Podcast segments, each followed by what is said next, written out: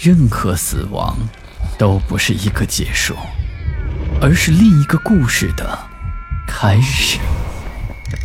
操纵这一切的是飘在背后的幽灵，还是隐藏在人心的恶鬼？欢迎来到霸天鬼话。晚上好，我是霸天。今天给大家讲的故事叫做《鬼敲门》。俗话说：“不做亏心事，不怕鬼敲门。”可是王波偏偏做了亏心事。这更巧的是，他遇到了鬼敲门。这个时候，这个鬼正在砰砰砰的砸着他的房门。此时的王波悔不当初。哎呀！早知道就不见财起意了。王波所说的见财起意，还得从一个星期前说起。那一天，夜色正浓，好逸恶劳又异想天开的王波走出了家门，沿着家附近的高速公路来回的溜达着。这个时候，他看到前方不远处的高速公路上停着一辆出了事的大卡车。这辆卡车侧翻，里面装了一车西瓜，滚落了一地。听救援的人说，这司机是瓜农，连夜开车进城准备去卖瓜，因为疲劳驾驶，这才出了事故。头破血流的司机临上救护车时，说什么也不走，说要守着自己的车和没卖出去的西瓜。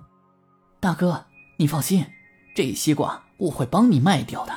这王波也不知道自己搭错了哪根神经，竟然承诺这样的事情，甚至还说会亲手将卖瓜的钱。送到瓜农的手里，这瓜农满心欢喜的再三感谢，说卖完瓜就给他佣金，便安心的搭救护车去医院了。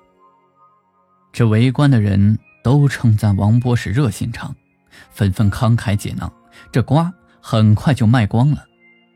王波手握两万块钱的卖瓜款，就去了医院，准备将卖瓜款送到受伤的瓜农手上，可谁知医院。却传来了噩耗，这瓜农的伤势恶化，已经离开了人世。听闻此事的王波突然心生一念，想着这瓜农横竖都已经死了，即便自己私吞了这两万块钱的瓜款，也不会引起别人的注意吧。于是他带着钱连夜跑回了家。这鬼敲门就是从那天晚上开始的。每当夜半时分。那死去的瓜农的身影就会出现在他的家门外，反复的敲着房门，使劲的拽着门把，迟迟的不肯离去。这样的日子已经持续了一个星期。哎呀，这个瓜农也太贪财了，人都死了还跑来要钱。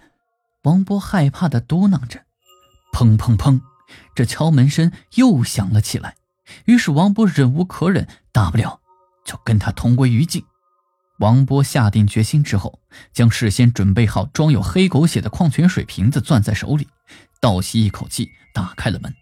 那个死去的瓜农就站在那里，铁青的脸上眼睛暴突着，头顶的位置有一个碗口大的窟窿，正在冒着血泡。王波顾不上害怕，大声吼道：“你要钱是吧？好，我给你。”说着，他就将黑狗血一股脑的全部倒在瓜农的身上。一瞬间，瓜农的身上冒出了滚滚的青烟，哀嚎了几声之后，便烟消云散了。王波成功的制服了恶鬼，心中大喜，无意间一低头，却瞥见门口的地上有一沓薄薄的崭新的冥币，冥币上还附着一张纸条，上面写道。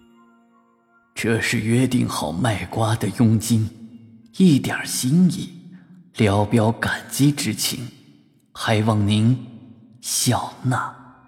好了，今天的故事就讲到这里，我是孙霸天。